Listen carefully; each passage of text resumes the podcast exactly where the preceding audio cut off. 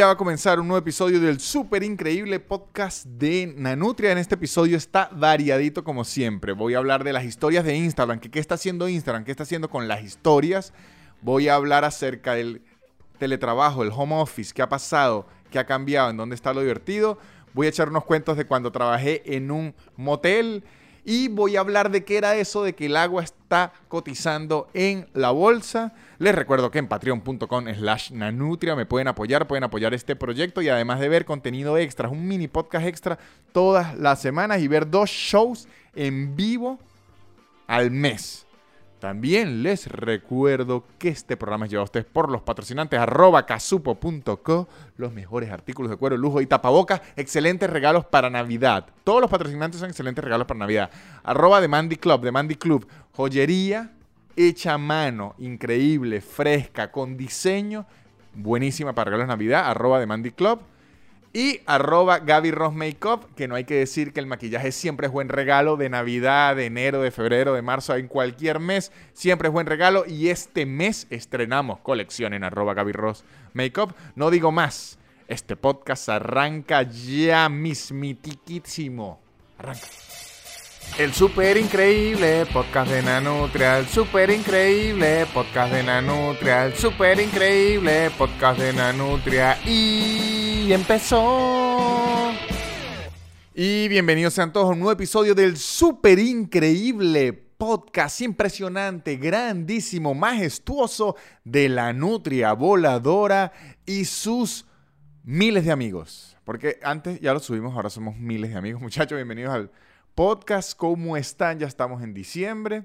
Este episodio aún no va a ser tan navideño. vamos a dejar el episodio navideño para el segundo. Este episodio tengo unos datos bien interesantes. Mucha gente me ha comentado que eh, ahora este episodio mucho dato, que por qué estoy haciendo esto es porque les dije desde el episodio 100 que tenemos nueva imagen, tenemos nuevo logo. Decidí transformar un poco el podcast y aunque sigo opinando yo y sigue siendo mi opinión, eh, dije que yo igual investigo cosas siempre porque soy muy curioso. Yo siempre leo algo y digo, coño, pero ¿qué es eso? A veces investigo mal y tengo la información de forma errada, pero lo investigo y dije, ¿por qué no lo hago en el podcast de una vez? Y así la gente conmigo agarra información, así sea mala, pero tenemos algo de información. Lo primero que les voy a contar hoy no es tanto de información, sino es algo que vi el fin de semana que me impresionó. Primero, es la primera vez que salí a un bar fuimos a celebrar un cumpleaños, este, de verdad yo estaba todo loco, todo paranoico y que no se me acerca nadie, muchachos. Y lo que aprendí es que el coronavirus le va a dar a todo el mundo porque la gente en los bares es una desconsiderada irresponsable. Es que claro, pedir, si ya los borrachos se ponen tocones fuera de la pandemia, pedirle a un borracho que respete la distancia social es una locura. De hecho, yo estaba en el bar y varias personas de Venezuela me reconocían y se me acercaban y, me preguntaban y que, pero ¿por qué tiene el tapaboca puesto? Y que, ¿cómo que por qué? No acabo de pasar ocho meses encerrado. Si yo estoy con el grupo de amigos con el que estoy siempre, a lo mejor me lo quito porque, bueno, ya estoy yo con ellos. Pero si se me van a acercar personas que no son con las que yo vine, hay que tener el tapabocas porque alguna vaina nos va a dar y además, está bien, a mí ya me dio y puede que no me dé por los primeros tres meses. Primero, eso no es seguro 100% porque la OMS siempre está sacando una vaina nueva. ¡Ay! ¿Saben que el coronavirus se contagia ahora por la vista? Coño, lo descubrimos. Sorprendente. Y segundo, por la costumbre. Yo soy una persona muy sistemática, así funciono yo. Y yo, para que el tapaboca no se me quede, para ponérmelo siempre, tengo que ponérmelo siempre, siempre, siempre, siempre, siempre, siempre, siempre, siempre, como para que mi cerebro lo registre. Si no, se me olvida. Yo funciono así, muchachos. Yo siempre me meto la llave en el bolsillo, la bolsa del perro en el bolsillo, así ni vaya a sacar al perro. Yo siempre tengo el bolsillo lleno de bolsa, porque yo funciono sistemático. Mi plan es, hago algo tantas veces, todo el tiempo que ya mi cerebro lo registra, si no se me olvida. Esa es la regla. Cada vez que yo tengo que añadir algo nuevo a mi rutina, sufro como por dos semanas porque mi cerebro es como que si me tengo que acordar de esto, me olvido de ponerme eh, pantalones y que mierda, cuando el tapabocas era así. O sea, cada vez que yo tuve que añadir el, tapabocas, se me olvidaba la bolsa de mercado, se me olvidaba el celular, era como que mierda. Y después yo tenía la bolsa de mercado y se me olvidaba el tapabocas, que usé varias veces la bolsa de tela de mercado estilo tapabocas porque se me olvidaba. Y déjeme decirle, las asas de la bolsa quedan perfecto en la oreja y usted queda con el tapabocas más raro de la tierra, pero sirve de, de tapabocas porque me ocurrió. Entonces, eso es lo primero. Esta mierda nos va a dar a todos porque a la gente en verdad no le importa esa mierda. Ya están como que, ay, yo ya viví. La gente no le importa nada. Y sinceramente, a tantos meses de la pandemia no los voy a juzgar. Que ya todo el mundo haga lo que le dé la perra gana. Porque ya nada sirve, ya todo fue una mierda. Aquí estuvimos ocho meses encerrados. Los, casos nunca bajaron. Es como que, bueno, ya, ya. Libre albedrío. Ya, ya entiendo a Dios. Ya entiendo a Dios, muchachos. Ya entiendo por qué dijo, ¿sabe qué? Hagan lo que les dé la gana al final. Al final, libre albedrío todo el mundo, hagan lo que les dé la gana. Después lo castigamos o no, bueno, ahí, ven. Ya lo entiendo. Pero ¿qué, ¿qué es lo que me dio curiosidad? No solo vengo a regañar, no vengo a eso. Ya dije que no voy a regañar. Tanto vengo a decir algo que me hizo sentir orgulloso y me pareció increíble. Al salir de beber, cuando salimos de beber, llegamos primero tarde al bar porque fuimos después de un show, un show que yo tenía, Macho Beta, que quedó increíble de hecho, muy buen show. Este, llegamos al bar, llegamos al bar cuando ya habían cerrado la cocina y yo no había cenado. Entonces empezamos, por eso tenía yo cuatro cervezas y ya estaba y que pongan el karaoke, que aquí no hay ni karaoke, pues pongan un karaoke porque lo necesito. Eh, fuimos a comer a McDonald's después, como a, a, las 3 de la mañana, porque es de las cosas que aquí está abierta 24 horas, pero el automac. Entonces, nosotros íbamos en en carro. Una de las personas con la que estábamos tenía carro y me impresionó algo que yo nunca había visto. Debe ser, yo no sé si es porque soy de San Cristóbal y allá McDonald's no era 24 horas y debe ser que en Caracas no recuerdo si había un McDonald's 24 horas, pero me imagino que estar haciendo la cola en el McDonald's a las 2 de la mañana en Caracas era prácticamente decir a los secuestradores, máteme, viólenme y secuéstrenme en ese orden. Pero vi gente, muchachos, grupos de personas haciendo la fila del automac a pie. Y yo dije, esa es mi gente. O sea, están desafiando la regla número uno del automac, que es tener un auto y luego un Mac. El Mac lo querían, pero a pie. Pero me parece bien. Usted no le puede exigir, o sea, si mientras estén respetando la fila, vayan caminandito tranquilo y respeten los pasos del automac, yo creo que deberían atender, y de hecho lo atienden a las personas que hacen su fila tranquilo del automac. Me parece muy bien, si no es clasismo. O sea, si no, McDonald's debería ofrecer alquiler de unos vehículos para que usted pueda hacer la fila en el automac, porque me parece que si hay un automac y usted no puede hacer la fila a pie, es una irresponsabilidad. Pero entonces, muchachos, un aplauso, doy un aplauso y felicito a todas esas personas que tienen la actitud de hacerse su fila del automac a pie. Me pareció increíble y de hecho recordé, yo de adolescente, trabajé en un motel, que si a los 18 años, 17 años, yo trabajaba, yo, eh, yo me, no sé si he contado esto antes en un podcast, probablemente sí, porque tengo 45. Eh, yo eh, me gradué de una cosa que se llama Bachiller Industrial en Dibujo Técnico. Yo me gradué de una carrera técnica en el bachillerato y a mí me daban AutoCAD, topografía, todo eso. Era como, mi mamá consiguió la forma voy a meterlo en donde esté la mayor cantidad de tiempo en el colegio y menos tiempo en la casa. Y lo logró porque yo, ese puta, colegio era como una cárcel. Me divertí mucho, pero yo escuchaba a mis otros amigos de los otros colegios, no, que fuimos a no sé dónde, nos dimos los besos. Que, ¿en qué tiempo ustedes van a la casa de los demás? Y yo estoy todos los días y que en topografía. Pero entonces al salir yo, yo digitalizaba planos porque lo aprendí en el colegio y me puse a digitalizar planos y trabajaba. O sea, el dueño del motel lo estaba remodelando al mismo tiempo. Entonces yo trabajaba ahí adentro en las remodelaciones con los planos y eso. Y, pues, pero yo trabajaba dentro del motel. De hecho, una de las habitaciones la transformaron en oficina. Y en mis ratos libres, como yo sigo siendo ocioso y curioso, me hice amigo de las recepcionistas, de las que limpian, todo, todo, y me hice amigo de todos. Y al final, yo era como una especie de ojos del dueño en el hotel, porque ya yo hacía que sí planos una vez a la semana y el resto yo iba en las mañanas a supervisar el, motel.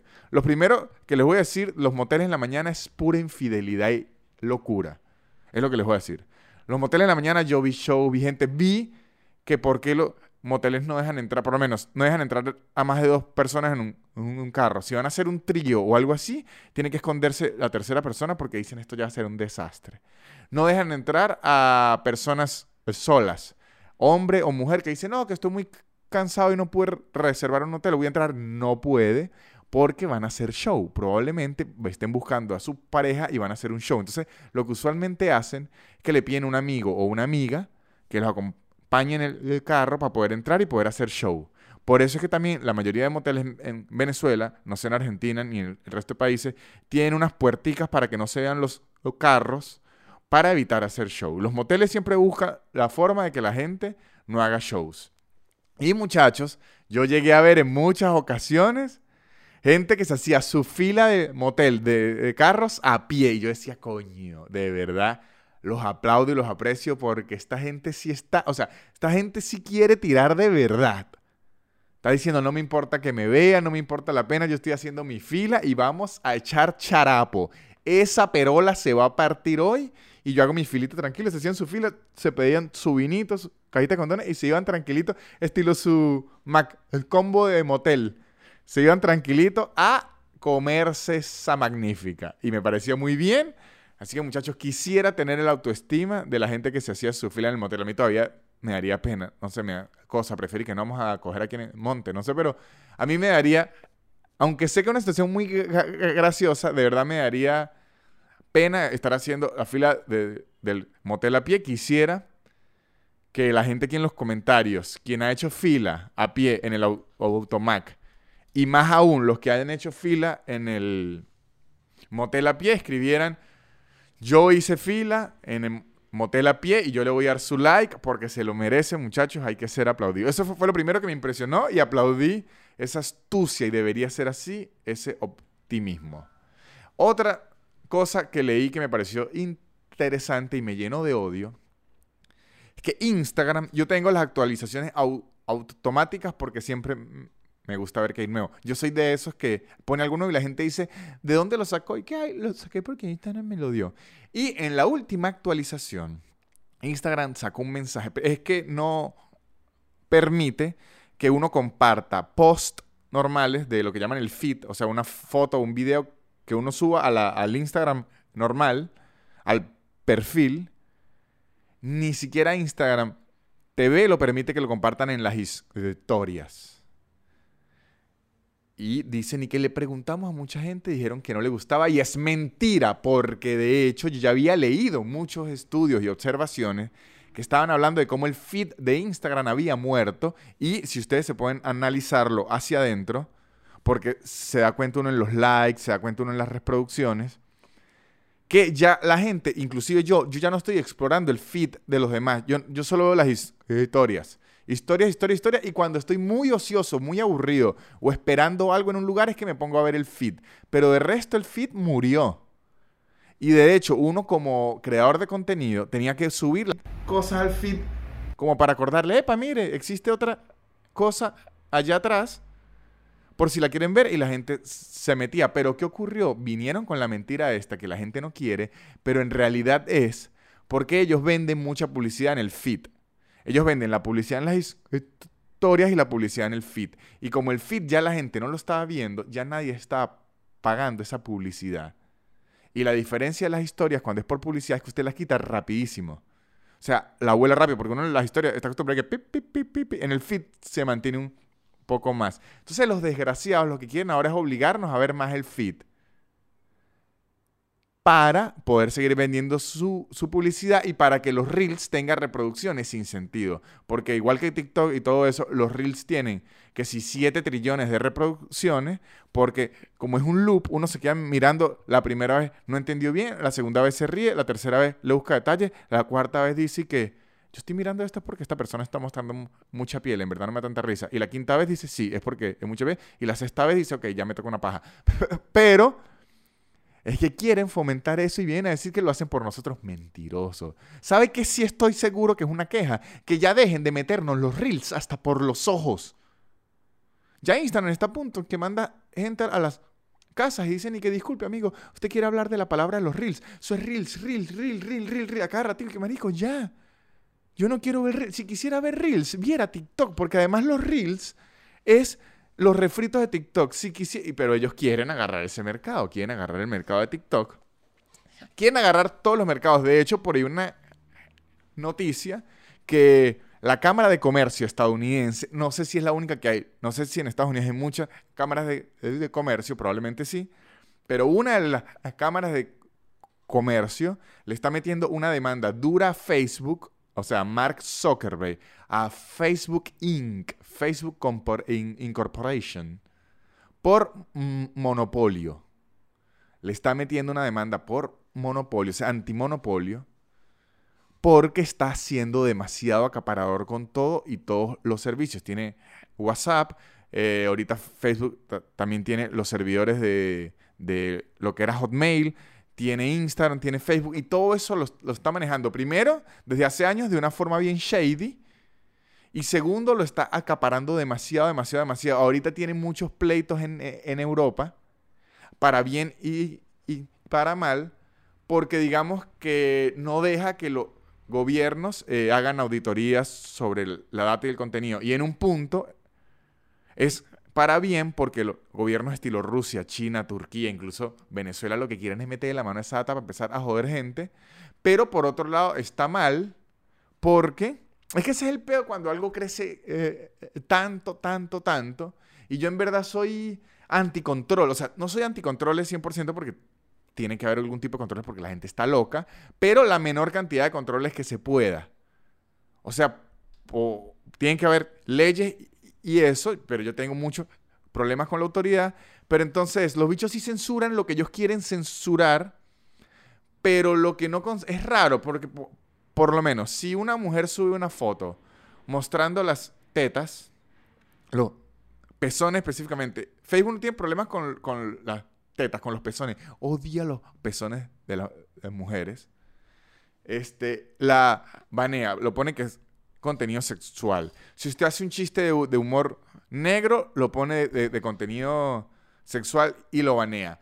Pero si alguien sube un video mío en donde me sacaron de contexto de algún lado y piden que me escracheen y dan mis datos y pide que me ataquen, que literalmente es incentivar al odio en las redes sociales, que el pezón que no hace nada, el pezón lo que invita es a la, a la, a la paz y a la alegría. O sea, yo nunca he visto que los pezones estén involucrados en algo malo. Nunca he visto, Marico, con el pezón me quito un ojo. No, el pezón siempre está involucrado en la vida, en amamantar un niño, o en la diversión, o en la frescura. Siempre, el pezón siempre está metido en algo bello.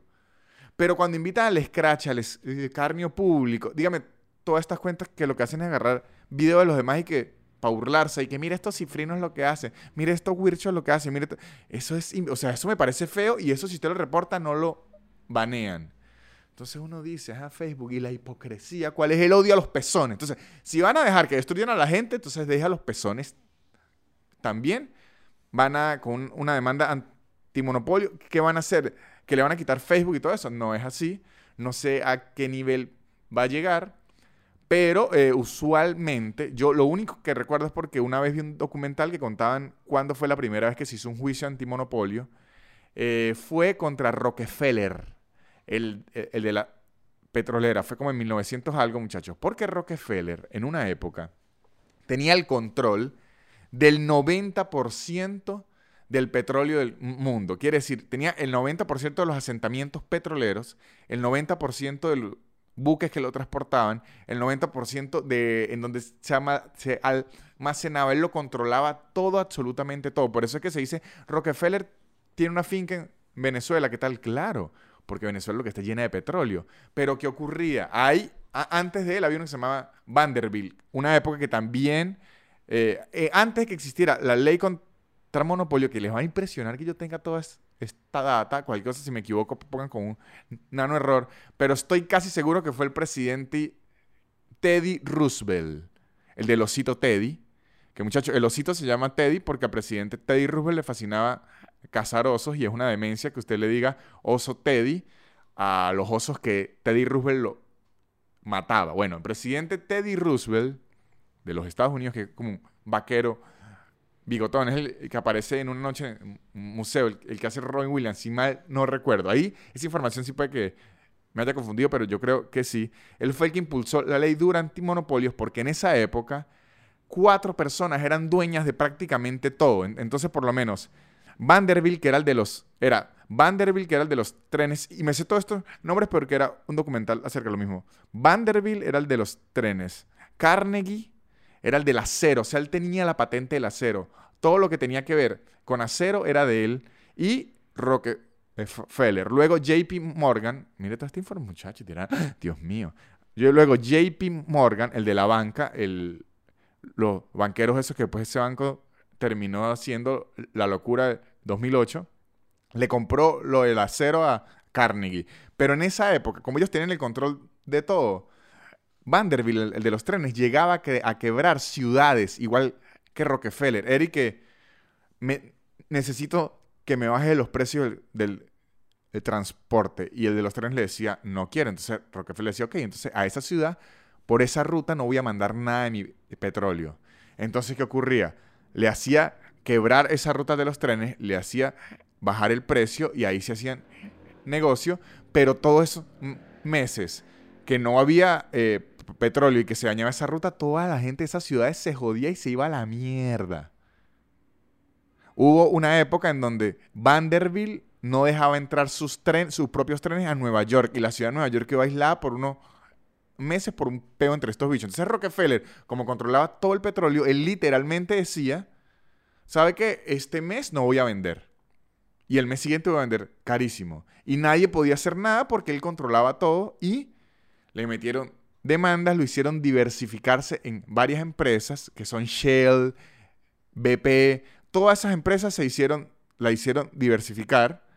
Todas esas eran Rockefeller, todas esas superempresas eran Rockefeller. Lo peor es que viene documental que aunque Rockefeller perdió el, eh, perdió el poder de, decisión, porque las juntas de la presidencia eran otras, él quedó con la mayoría de, de, acciones en todas, y como había más competitividad entre ellas, hicieron más plata y Rockefeller, de hecho, se hizo más millonario. O sea, perdió más poder de la palabra, pero hizo más plata.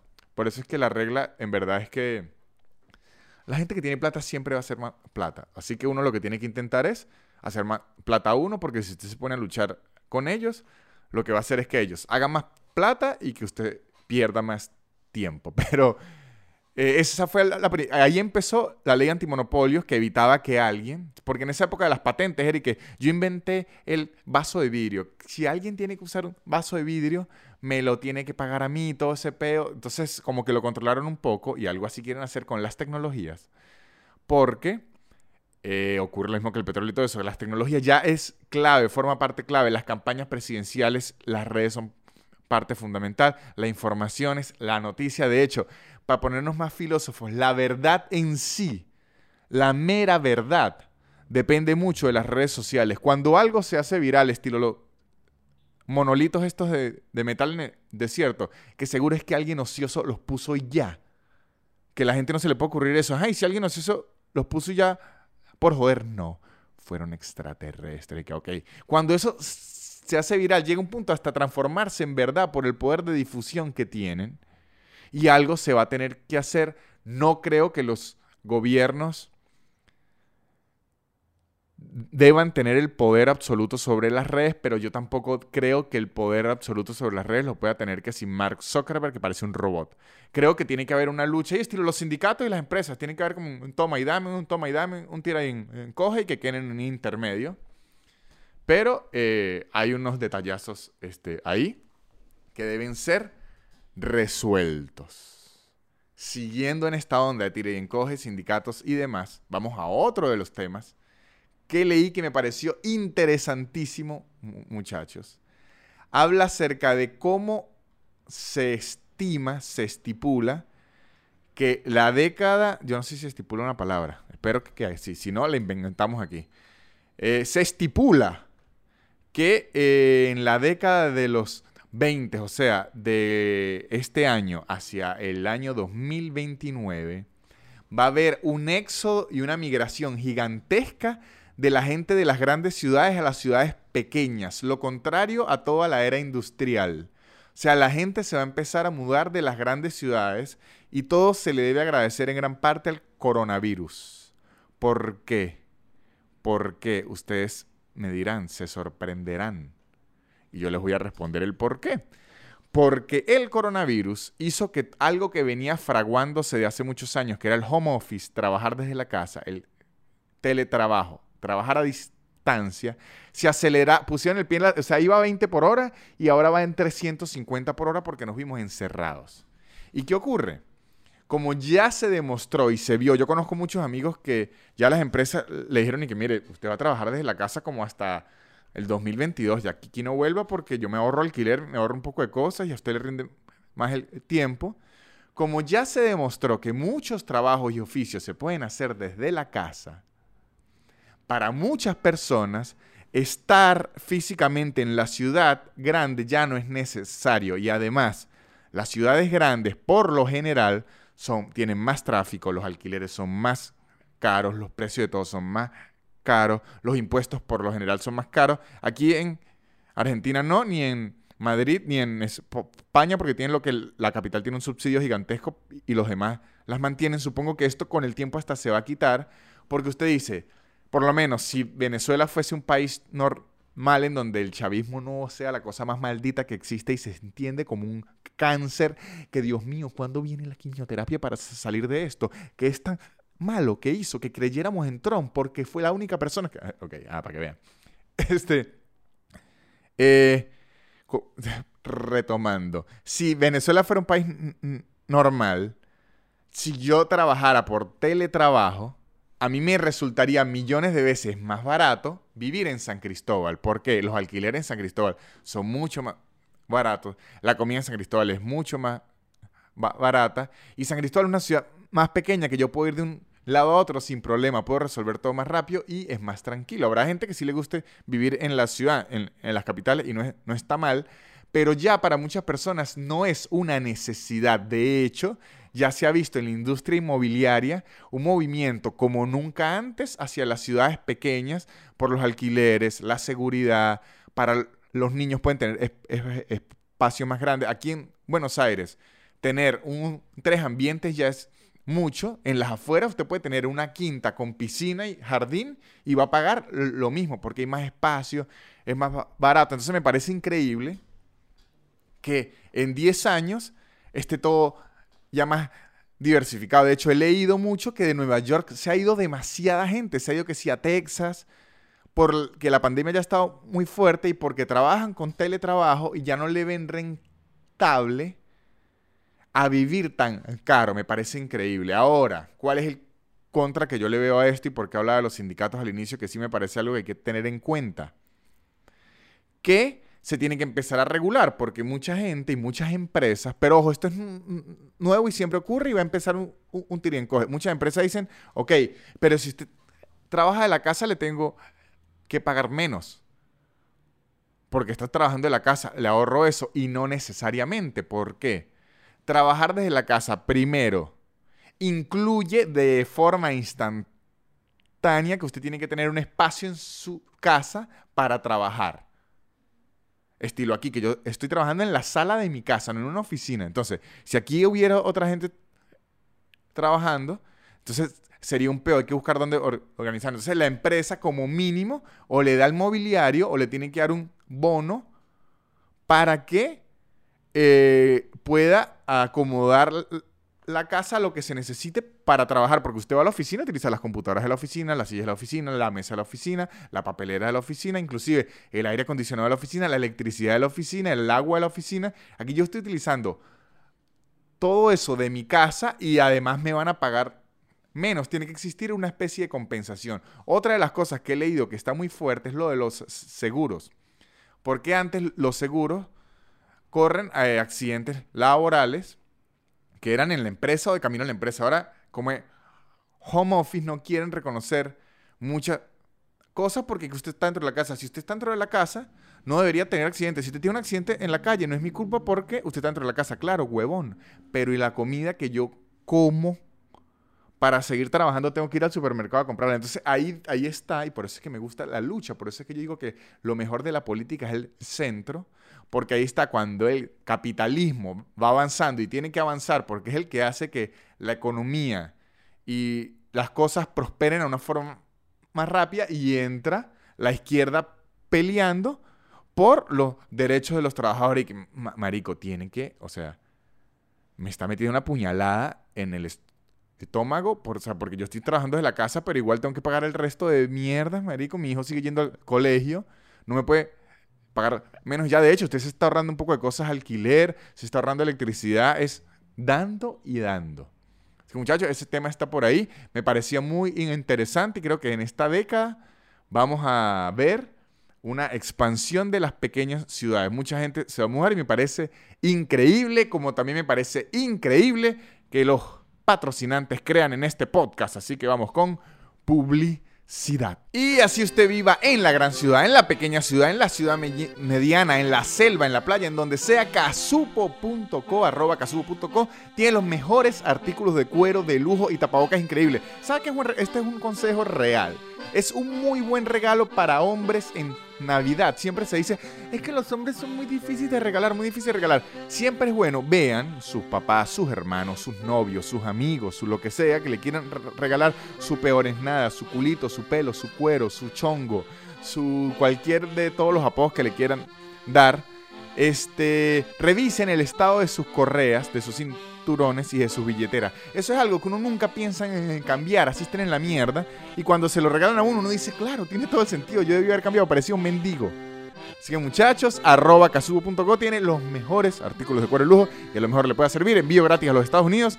Fuera de los Estados Unidos no es gratis, pero sí tiene envíos. Revisen arroba casupo.co y arroba Gaby Ross Makeup los mejores artículos de maquillaje, cursos, tips para Navidad también. Ahora volteamos. Bueno, inclusive puede servir a los hombres y a las mujeres. Maquillaje, excelente regalo para Navidad. Increíble porque es igual. Es algo que usted no cree que lo quiera hasta que lo necesite y dice, mierda, esto me sirve mucho. Y Gaby Ross, arroba Gaby Ross va a estrenar, muchachos. Ahorita en diciembre sale una nueva colección de artículos de maquillaje que está increíble. Si están pensando en regalos de Navidad, arroba Gaby Ross Makeup lo tiene ahí. Y si ahora igual está diciendo, ¿qué más regalos? ¿Qué puedo dar de Navidad? The Mandy Club. The Mandy Club, The Mandy Club también de Mandy Club o de Mandy Club, que se burlaron mucho, desgraciado, porque dije jewelry. Jewelry. Jewelry. Es jewelry. Jewelry. Jewelry. Joyería en inglés. Es una palabra que me cuesta bastante. Jewelry. ¿Cómo se dice? Jules es joya. Jewelry. Jewelry se diría. Jewelry. Chulery. La chulería. Si quieren ver eh, unas cadenitas, unas pulseritas, unos anillos hechos a mano con excelente calidad. Igual para regalo, no sé qué regalar, qué hacer. Hace un combo entre maquillaje y una cadenita. Coño, es que la quiere mucho. Es una persona muy especial para usted. The Mandy Club, arroba The Mandy Club. De verdad tienen los mejores artículos. Chismen, están increíbles. Están bien frescos, están bien modernos. Arroba The Mandy Club, The Mandy Club, muchachos. Seguimos con el episodio. Y continuamos con el súper increíble podcast de la Nutria Voladora y sus amigos, muchachos. Ahora vamos a hablar de un, un tema que se hizo viral durante la semana. Se hizo viral y yo quería como husmear a ver qué era porque mucho clickbait, lo que llaman clickbait, que es el puro título para darle clic uno, para darle clic. ¿Y cuál era el titular? Seguro ustedes lo leyeron porque lleva tiempo siendo viral y aún es viral, que es el agua ya cotiza en la bolsa. El agua ya cotiza en la bolsa. El acabose, ¿qué ocurrió? ¿Cómo el agua ya cotiza en la bolsa? O sea, tengo ahora que ponerme a llenar los tobos. Porque además de que no hay agua mucho en Venezuela, ahí estoy guardando la plata, que le digan, ¿y usted qué está invirtiendo? Tengo ahí atrás unos tobos de agua que cuando necesite plata los voy a vender. Y averigüé qué es eso que el agua cotiza en la bolsa. Vamos a ir por partes. Primero esto lo voy a mezclar con que la ONU hace tres días desde que grabé esto, la ONU mandó a, declamar, eh, a declarar estado de emergencia climática. Ya están en una cosa de que emergencia climática. Ya todos los científicos no saben cómo decir, Marico, nos vamos a morir porque nos estamos destruyendo toda mierda. ¿Y qué vengo diciendo yo desde hace tiempo? Ya no estamos en momentos de no boten basura en la calle, no utilicen pitillos, eh, cierren la llave al momento de cepillarse. O sea, eso sí ayuda, eso sí hay que hacerlo. No dejen los cargadores de celular conectados. Eso sí hay que hacerlo, pero en este momento no es reversible. Ya hay que tomar medidas estatales, medidas de Los gobiernos se tienen que poner de acuerdo.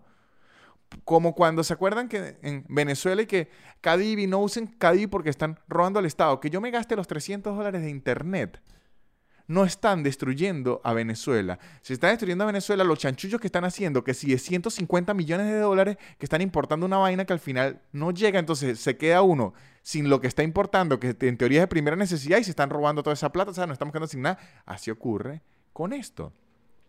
Hay que empezar a regular las empresas, que todo sea más autosustentable, que se invierta menos recursos, que siembren árboles. O sea, ya es una cuestión de Estado, controlar los vehículos, el pico y placa. O sea, mucha contaminación, bueno, se van a usar menos carros. Si su carro está muy viejo, ya no puede circular. Si las neveras están muy viejas, ya no puede circular. Si los electrodomésticos están muy viejos, empiecen a trabajar en eso porque nos estamos jodiendo. Entonces brincamos de nuevo al agua. Ya sabemos que estamos en estado de emergencia climática y ya nos lo han dicho demasiado. O sea, hay un peo de clima y de hecho, si, repito, si Venezuela fuera un país normal o Latinoamérica en general no fuese que es como una isla pirata en donde todos los políticos hacen lo que le da la gana, yo ahorita votaría por los partidos, no me importa si es izquierda, derecha, si es una mierda, yo solo votaría por los partidos que tengan medidas ecológicas. Yo siento que ahorita lo que se necesita son medidas ecológicas porque nos vamos a morir todos como unos pendejos. Ahora, volvemos con el agua. Volvemos al agua, regresamos al agua. ¿Qué es esto de que el agua empieza a cotizar en Wall Street? Primero, el agua sí está cotizando en Wall Street, pero no como producto. No es que el litro de agua cuesta tanto o, o las acciones en agua, que es el nuevo producto de Apple. Hay agua. Hay agua. No es un nuevo producto de Apple, se llama Hay agua que viene sin audífonos. De hecho, si usted quiere oír su agua, tiene que comprar los audífonos por separado. No. Es la, eh, el CME, que es el Chicago Mercantile Exchange, que es como la bolsa de Chicago, el mayor mercado mundial de derivados, lo puso en la bolsa. ¿Por qué? Primero, no es el agua de todo el mundo que la puso en la bolsa. Es el agua de una parte especial en California, particularmente porque estos dos últimos años han habido, unas, han habido o hubo, hubo unas sequías muy fuertes. Por eso usted siempre ve, se incendia California, se incendia California. Los Avengers, muy buenas las películas, pero Iron Man, ¿por qué no apaga la vaina esa? Bueno, se incendia California, muchas sequías. Entonces, una parte de California puso el agua a cotizar en la bolsa. Ahora, primero, sí entiendo que se cree mucho nerviosismo, porque inclusive hasta me da a mí, porque ya se, lo que, ahí se senta lo que se llama, se senta un precedente, que si ya lo están haciendo ahí, lo pueden empezar a replicar en otros lugares. Eso primero es peligrosísimo.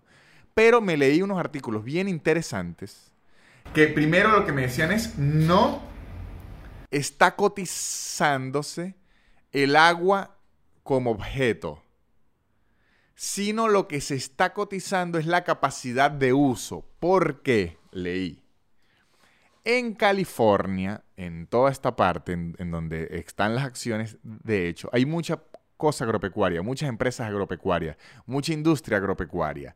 Y las industrias agropecuarias están consumiendo demasiado agua, demasiada agua. Están consumiendo mucha agua. Entonces usted tiene que comprar cierta cantidad de uso. Por lo menos yo le digo, usted, estoy eh, estoy inventando las cifras, porque no sé cuáles son las cifras reales, en el artículo están, pero me pongo ahorita a buscarlas y me vuelvo un culo. Pero es la capacidad de uso. Entonces yo le digo, usted solo puede utilizar 1500 galones al mes. No puede utilizar más. Entonces en la bolsa lo que se está cotizando es eso. Yo voy a comprar 10.000 galones al mes a futuro para yo poderlos utilizar y los voy utilizando. El problema de esto es que se presta la especulación, porque si empiezan a comprar mucho, mucho, mucho, mucho, mucho, mucho, si yo ya tengo todos los galones de agua, yo digo, ah, bueno, si yo los tengo, les voy a subir el precio, y si no, usted no tiene agua. Y eso es un problema, porque yo sí considero, aquí es donde le digo, que el, capitalismo está bueno, pero se ponen locos a veces. Yo considero que el agua, si es un recurso que es para todos, igual que el oxígeno, como que empiecen a cobrar por lo digo, no, amigo, o sea, está bien que le pongan un precio porque no todo puede ser gratis, porque se va a acabar y para la que la gente se puede ser loca, pero no se va a poner a acaparar el agua. Lo que leí aquí es que era algo que igual ya se hacía de forma privada. Ya eso lo estaban vendiendo de forma privada. Usted tenía que ir. yo recuerdo que en la siderúrgica en la que trabajé, yo, yo, yo este, le cuento en todo lo, que trabajaba. Yo trabajé en una siderúrgica cuando me gradué de ingeniero, ahí hice las pasantías y me quedé unos meses de más Sidor, Siderúrgica, no, Sidetur, perdón, en, Sidor no, Sidor Siderúrgica Oriente, en Sidetur, Siderúrgica el Turbio, porque así se llamaba el río Turbio, no es porque era puro negocios turbio. Y Sidetur tenía contratos con eh, empresas de electricidad, le envían, porque ellos, eh, Sidetur utiliza unos amperajes y un nivel de electricidad sin sentido, porque para fundir hierro había unos hornos que si de 3.000 amperios, 30.000 amperios, una locura. Entonces tenían electricidad directo desde la represa y tenían una capacidad mensual que decía, no se puede pasar de esta capacidad, tiene que estar, o sea, eso ya existía, pero de forma privada. Ahora lo que se hizo fue abierta, que primero se presta a que haya menos chanchullo, pero también se presta a que alguien se ponga loco y pueda especular. Entonces eso es lo que ocurrió. No se estaba vendiendo galones de agua, sino cuánta usted pueda usar o cuánta no. Que viene siendo similar, sí, pero no es lo mismo. Es una especificación que tengo que hacer. Que estoy de acuerdo o no, la verdad no sé. No he pensado en eso. Le estoy arrojando lo que es. Tengo que ponerme a leer mucho más y que alguien me meta una labia para saber si estoy de acuerdo o no. Pero debo decir que es algo delicado. Es que el agua es algo delicado. Por lo menos en Chile, yo me enteré hace poco, en la época de las protestas, que empecé a leer que por qué están protestando tanto, ¿sabes que están protestando muchas cosas? Me enteré que en Chile hay lagos que son privados. Lagos naturales, no que alguien compró un terreno, abrió un hueco y metió agua. No, lagos naturales que son privados.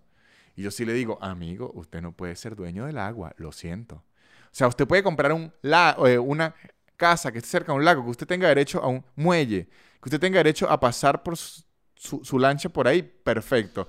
Pero yo como país le tenga que pedir permiso para utilizar esa agua, no. Yo ahí sí creo en la, en la ley esa que dice que el espacio aéreo, el subsuelo y el agua es del país.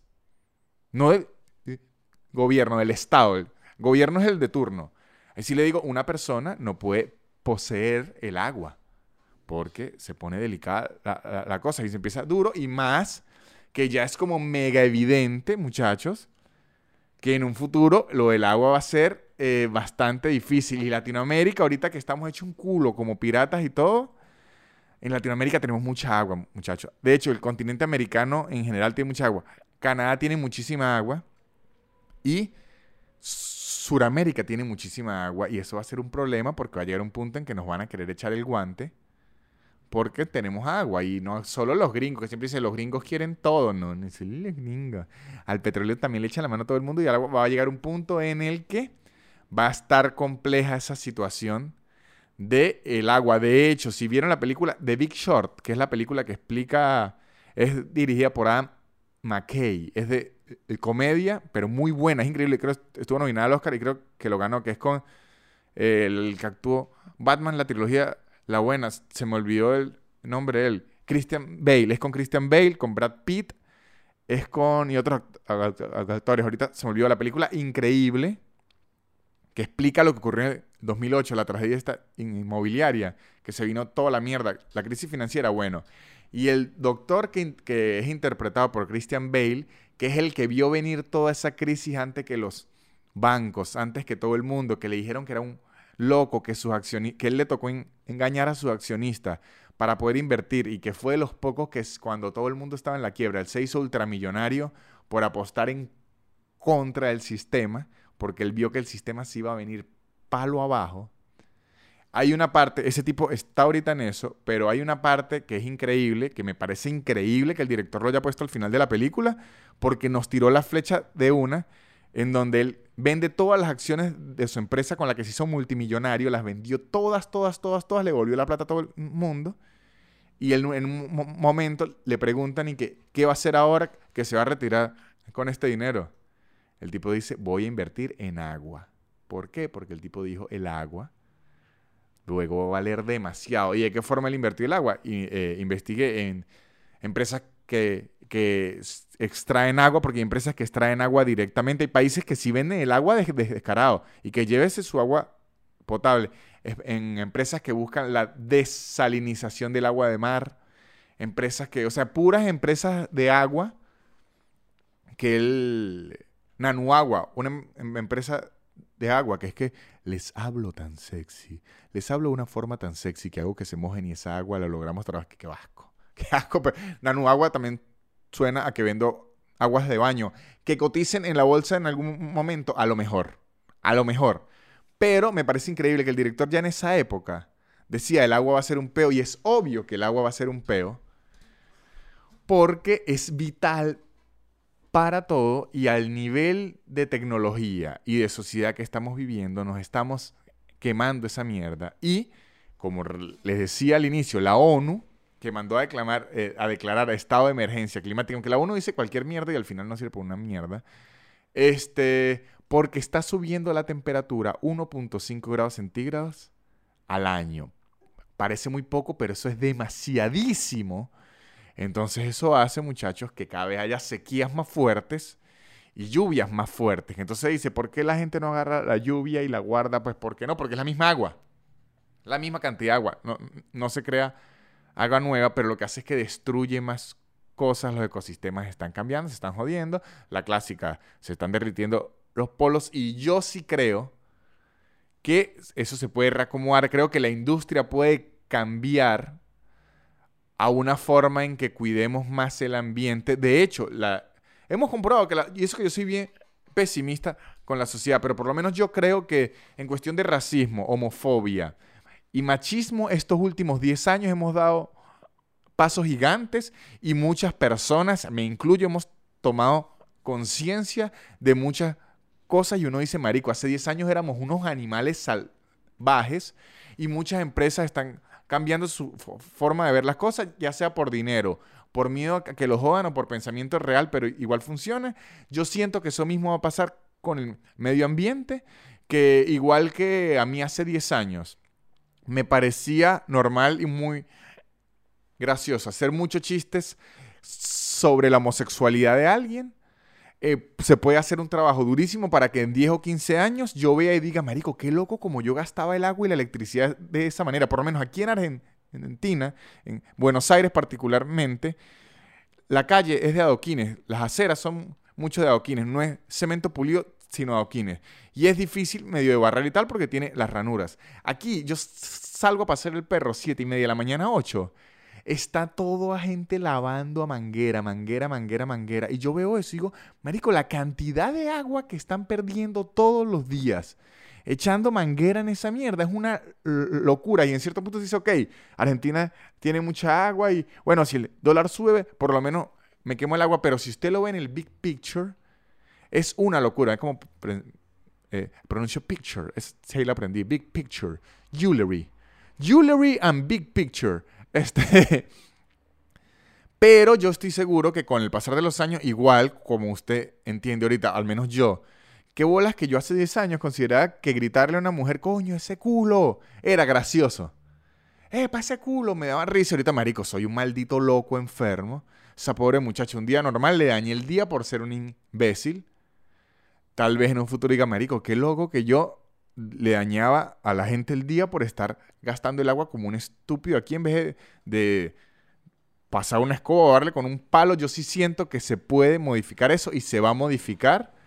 Y bueno, y, Bill Gates ahorita porque se está ocupando en la vacuna del coronavirus, pero Bill Gates ya también lleva que si 47 años y que me estoy haciendo posetas sin gastar agua, estoy intentando, marico, el agua, cuidado, cuidado con el agua, pero yo sí creo que podamos avanzar pero ya tiene que ponerse el punto de vista gubernamental entre países. Ya no es solo depende de uno, porque ahí es donde se le cae la mentira a uno de que el cambio primero viene de adentro. Cuando ya está muy jodido, no. Primero tiene que venir institucionalmente a las que más consumen mierdas y luego viene de uno y por ley.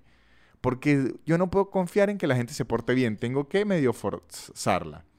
Creo que con este pensamiento los dejo. Creo este episodio que más corto que los demás, pero me gustó. No lo voy a ensuciar diciendo alguna otra locura. Estos eran los temas que tenía para hoy. A lo mejor me pongo a inventar otra mierda ahí y termino diciendo cualquier barbaridad. Como que por lo menos que si vi el último video de Shakira y apenas lo vi, me hice la cruz. Dije, Dios mío, Shakira, me hice la cruz. Dije, todos estos pensamientos que están en mi mente necesito que se desaparezcan porque me va a dar algo. Y muchas gracias por estar aquí. Les recuerdo que en patreon.com slash nanutria, muchachos, subo contenido extra todas las semanas. La semana pasada subí como un videoblog de una sesión de fotos que me tomé para la nueva imagen del showcito que voy a arrancar aquí en Buenos Aires en, en, enero. Las entradas a mi show, ya me queda un solo show, un solo machoveta, están agotadas, muchachos. Lo siento, muchas gracias a los que compraron, pero en enero en Buenos Aires arranco showcito, estén pendientes de ahí. Y hago dos shows en vivo al mes por Zoom y esta, este mes... Para la gente de Patreon tengo regalos navideños buenísimos que no les voy a decir cuáles son, para solo dárselos a los que son fieles ahí, no a la gente que más nada se meta por el regalo y luego se salga. No. A los que están ahí, que son fieles, les voy a dar un regalo increíble este mes. Nos estamos viendo, muchachos. También hay que agradecer a los patrocinantes que siempre están aquí apoyándonos. Arroba casupo.co, los mejores artículos de cuero de lujo, increíbles. Y tapabocas, arroba de Mandy Club, de Mandy Club, lo mejor jewelry las mejores joyas hechas a mano, increíble, unisex para cualquier persona, muy frescas y muy modernas. Y arroba Gaby Ross Makeup, los mejores artículos de maquillaje de lujo que este mes en diciembre estrenamos nueva colección. Pasen a chismear en arroba Gaby Ross Makeup. Esto ha sido todo. Chao. La élite. Barrera. Yeah. Su, su, su, super increíble. Pop, pop, pop, pop, podcast de Nanutria. Su, su, su, su, super increíble. Pop, pop, pop, pop, podcast de. Es casi una hora llena de locura y un acento gocho que es una dulzura. El perro siempre jodiendo la grabación y él soltando pura desinformación. Su, su, su, su, super increíble. Pop, pop, pop, pop, podcast de Nanutria. Su, su, su, su, super increíble. Pop, pop, pop, podcast de Nanutria.